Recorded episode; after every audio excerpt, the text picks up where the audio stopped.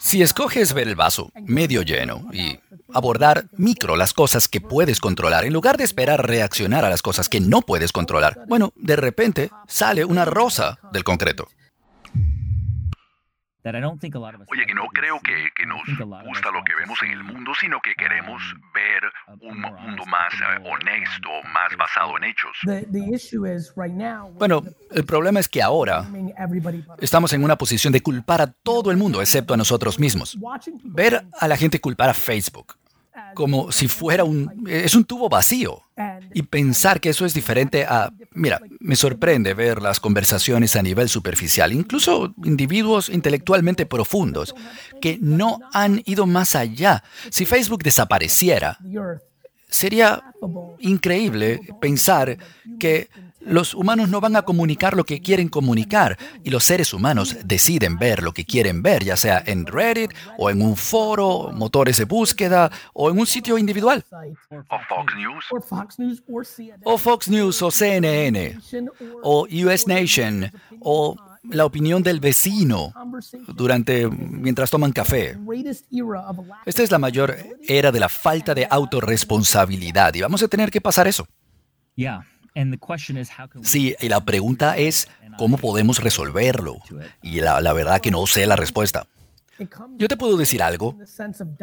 Tiene que ver más con un sentido de diálogo en lugar de esto de la cultura de la cancelación. Y ahora estamos en algo políticamente en Estados Unidos. Bueno, es una audiencia global, entonces lo digo para todos. Para mí no es algo de Trump y Biden.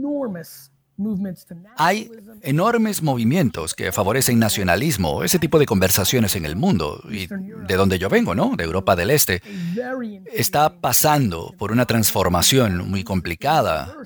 Tienes a Bielorrusia que quiere sacar al dictador que han tenido por 26 años, y luego hay un montón de variables más, y mientras tanto, el mundo de la generación Z se sienten conectados entre ellos, como no lo hemos visto nunca, Tienes chicas rubias en Los Ángeles, eh, enamoradas de muchachos coreanos que se ven como en sync, pero es una dinámica diferente. Y esto es, el punto. Lo que quiero decir es cuál es el aspecto positivo, y es este.